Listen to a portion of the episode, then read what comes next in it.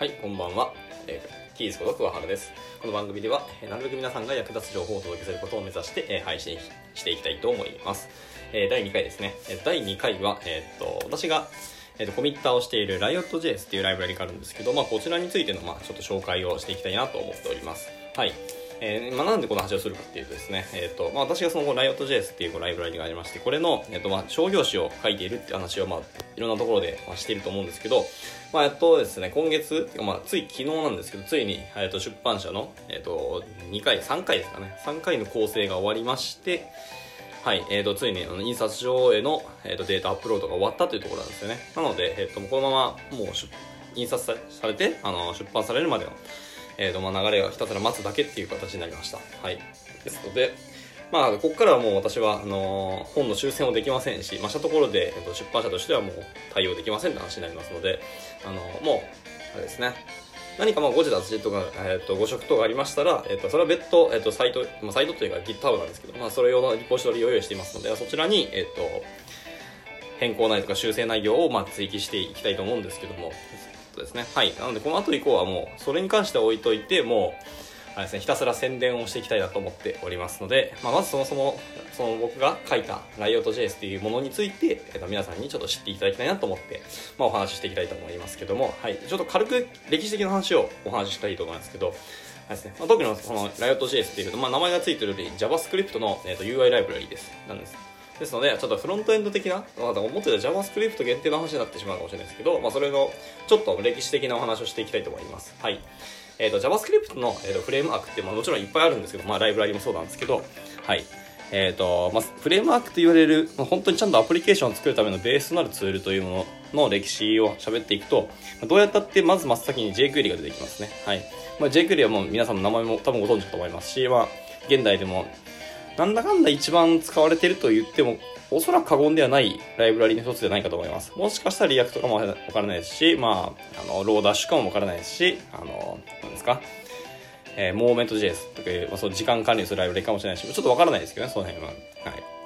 あ、ウェブバックかもしれないですね。ウェブバックっていうそのバンドラーですね。バンドル用のライブラリかもわからないですけども、はい。まあ、いろんなものがあるんですけど、その中で、まあ、たちゃんとアプリケーションを作るメインの、えー、とライブラリ、ツールとしては、まあ、jQuery ってのは当時一応あったんですよね。はい。まあ、その JavaScript でちょっと書きやすくなったりとか、えっ、と、ルールとかしきたりがあったりするっていうものだったんですけど、まあ、これが出たおかげで、結構 JavaScript は進化したと言っても過言ではないのかなと思います。まあ、今もその jQuery 用の、えーとプラグインが生まれまして、そのプラグインがもう毎年毎年出てましてですね、もう多分もう1000ぐらい超えてるはずだと思うんです。もう本当の数は上がらないんですけど、まああの、なんで皆さんが、えっ、と、こんな、えー、とツール欲しいと、こんな機能欲しいみたいな、あとこれだけはなんか、えっ、と、別途実装したいなっていうお話があった時に、あの、それで jQuery のプラグインできるよっていうか、jQuery のプラグインそもそも誰かが作ってるよって話があるので、えっ、と別に別途実装しなくてもいいよみたいな話は結構あったりするんですね。はい。っていうところで、えっ、と jQuery はまあまあ生きてるなって話ですけど、まあ歴史的にはその jQuery が真っ先に来たって話ですね。はい。で、その次に出てきたのが、えっ、となんだっけ、バックボーンですね。バックボーン JS。はい。背骨ってことですね。背骨の JS っていう通り、まあ、文字通り背骨なんですよ。ちゃんとしっかりとした骨とか軸があって、まあ、それに乗っかって、えっ、と、ライブ、フレームワーク、えー違うわ、アプリケーションを作っていきましょうっていうような、本当先駆けになったようなフレームワークがありますね。はい。で、このバックボーン JS ができてから、その後にですね、あのー当時の Google 社が作ったフレームワーク AngularJS っていうものがあるんですね。あの一般的には Angular1 って言われてるものなんですけど、はい。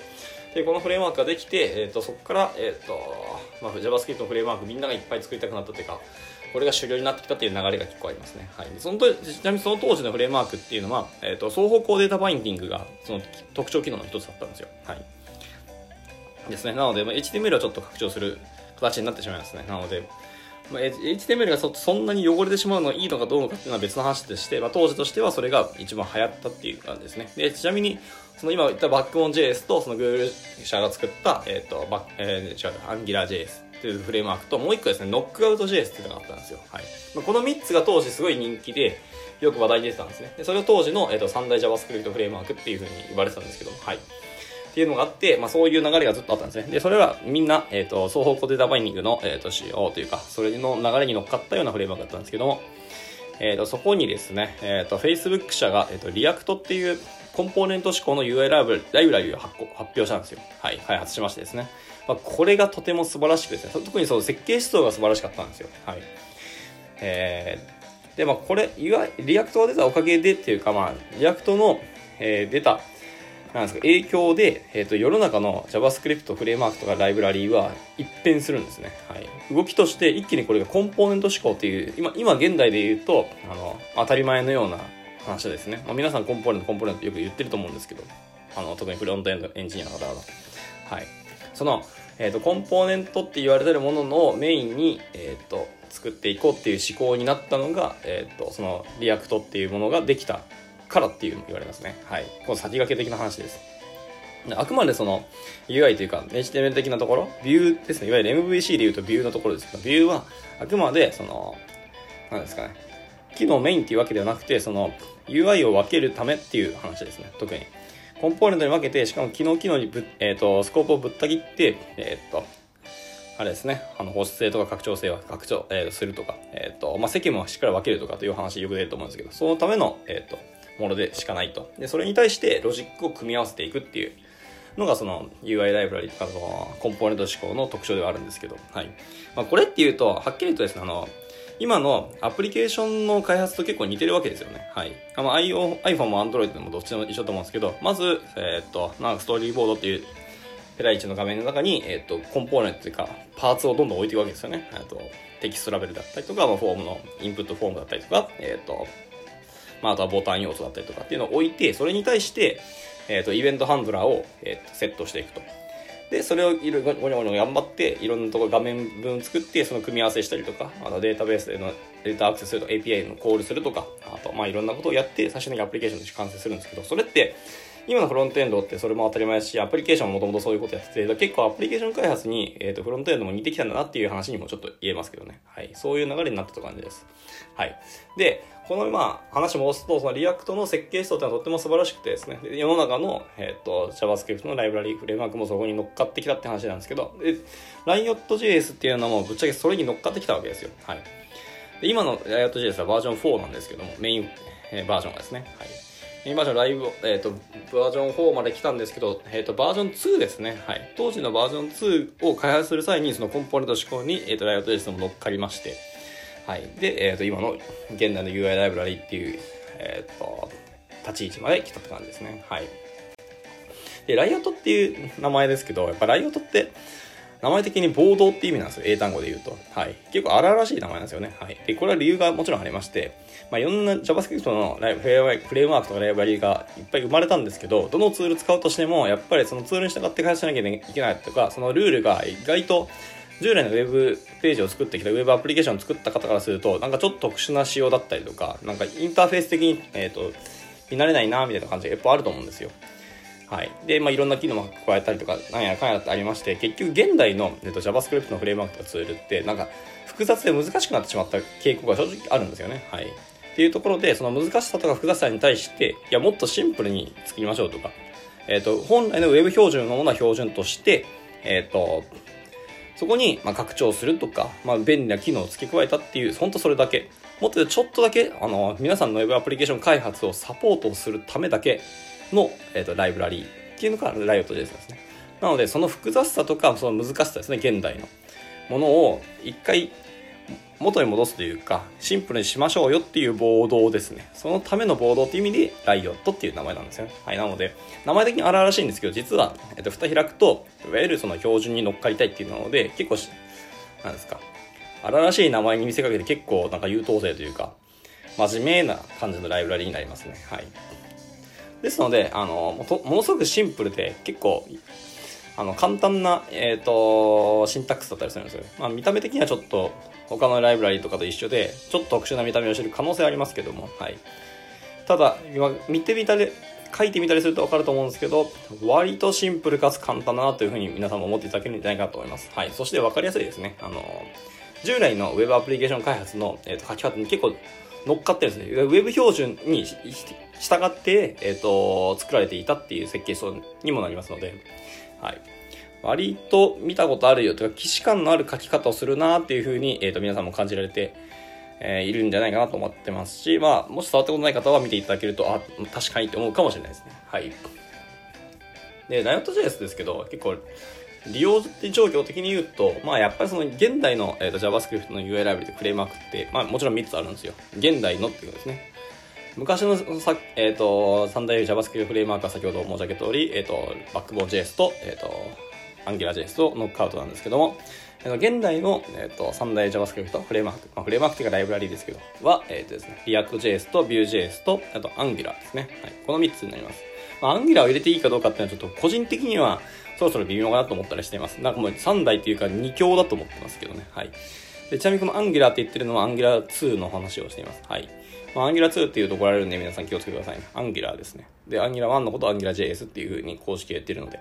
そこは気をつけていただければと思いますけど、はい。で、その、今言ったそう、僕が2強って言ってるトップ2ですね。Vue.js と React.js ですけど、まあ、この2つは、あの、もう桁が、文字通り桁が違うんですよ。React と、えー、違う、Angular と jQuery の GitHub の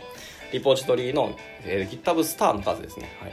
まあ、分かりやすい指標として、そのスターの数が圧倒的なんですよね。はい。本当に文字通り桁が一つ違ってですね、10万桁を言ってるんですよ。えー、 React も Vue も確か。なので、この2つがやっぱり圧倒的に強いかなと思いますね。はい。で、じゃあ、 Riot はっていうとですね、 Riot は本当に1桁下なんですけど、それもさらに、えー、と数字が若くて、若くて小さくてですね、今んとこ、1万4000ちょいだったと思います。はい。まあ、一応 JavaScript のライブラリの中ではそこそこ数字稼いでるとは思うんですけど、まあさすがにその他のやつらと、えー、まあ比較すると全然少ないんですよね。はい。ですので、まあ、細々と、まあ、根強い人気のまま、えっ、ー、と、やっているって感じになりますね。はい。ででさらにですね、まあ、その NPM の、えっと、ダウンロード数を見ても、まあ、なかなかそんなに多くはないですね。毎日毎日爆発的に伸びてるわけじゃなくて、毎月ですね、一月の集計をしたところで約3万ダウンロードされているくらいのものなので、まあ、そんなみんな大人気で、えー、たくさん使われてるってものではない感じにはなりますけどもね。はい。でもまあまあ歴史も結構長くてですね、結構それでもそれと長い歴史を誇る割には割と使われているっていうところがあって、僕は結構これが、えっ、ー、と、ライオット JS の特徴の一つかなと正直思ったりはしていますね。はい。で、そのさっきも言ったんですけど、歴史が長いっていう話をちょっとしますと、えっとですね、Riot.js って、あの実はですね、あのー、まあ、先ほども言った React って話あると思うんですけど、 React の誕生とほぼほぼ同時期に開発がスタートしたライブラリなんですよ。はい。 React が、ちなみに厳密に言うと、 React が、えーと、開発スタートしたその半年後に Riot もスタートしていきますね。ですので、ちなみに React の、えーと、一番最初 first commit って言われるもの、一番最初のコミットは2013年の5月30日ですね。はい。で、ライオットはそれの、えーと、約半年後なので、えー、2013年の9月27日。ほ、ほ、本当にほぼ半年間ですけど、まあ、彼これそのまま、まあ、いろんなことがあったり、昨日書き、配されたりとか、えー、と仕様見直されたりとか、まあ、いろんなことをやっておきながら、まあ、かれこれ5年、5年じゃないですね、もう、えっ、ー、と、2020なんで7年ですね、厳密に言うと。はい、もう続いているっていうので、本当にこれはすごいことですね、と思います。なかなか、まあ、大体、大、抜本的な、えっ、ー、と、仕様書く変更したりとかも、ライオットには実はあるんですけど、まあ、それでもなんだかんだずっとこう使われ続けて、今に至るというのはなかなかすごいことですね。はい。ソフトウェアの中で、えっ、ー、と、7年、7年間続いて、えっ、ー、と、でも未だに使われているものって、いくつありますかみたいな話がいっぱいあって、それぐらいに長く使われているものってのは本当に珍しいんですよね。っていうので、そんな栄光盛衰激しい中、これだけ使われているのはやっぱり根強い人気があるんだなって思いますし、私もずっとこう、知り合、知ってからずっと使ってる感じですね。はい。僕はもう5年ぐらい使っているんですよね。はい。なかなかなか素晴らしいと思いますし、結構、まあ好きではあるので、こう今広めてるわけですけども、はい。まあ、本ちゃんの実際のこう案件でがっちり使うかっていうと、それはちょっと難しいところで、結局個人開発で使うとか、まあ、ちょっとちゃんと簡単なもの、ちっちゃいアプリケーション作るためだけだったら全然いいと思うんですけど、まあなかなか、ほんまのが大規模とか、まあ大規模ながなくても中規模レベルのちゃんとしたアプリケーション開発としては、僕はもうそうですまあ皆さんもやってる通りだと思うんですけど、あんまり向かないかなと思いますね。サクッと早く作るものとか、簡単なものに関しては別にいいのかと。入門的にも全然 Riot ありと思いますけども、それよりももっとでかいものを作るんだったら、 Riot から卒業して、まあ Vue だったり、まあ React だったりを使ってみて開発するのいいかなと思っております。はい。まあそんなところですかね。はい。まあ、なので、とにかく最初の、えー、っと、なんですか、JavaScript の、えー、っと、開発の入門として、えー、使っていただくのが僕的にはいいのかなと思ってますし、はい、あまりそのなんですねフレームワークとしての機能はそんなに多くないんですよ。API の数も少ないんですよね。ですのでしっかり設計を考えるとかいろんなものを工夫しなきゃいけないとかっていう考えなきゃいけないことがいっぱい出てくるんですけどそれってやっぱり、えーと、プログラマーとしては大事な能力ですスキルですので、まあ、それのサポートするっていう意味で、えーと、ライライオットを使うのが正しいと思ってます僕も。ですので結構教育的というか一度このライオットで開発してみて、まあ、いろんなことをえーと、足りないねって思いますけどその足りないねっていう感覚が結構大事でそれを身につけてもらう意味でもライオットを使う意味が価値があるかなと思ってるので、まあ、もし皆さん、えーと、この今日の話を聞いて、えーと、興味を持っていただけたなら、えー、と使ってみていただけたらなと思います。はい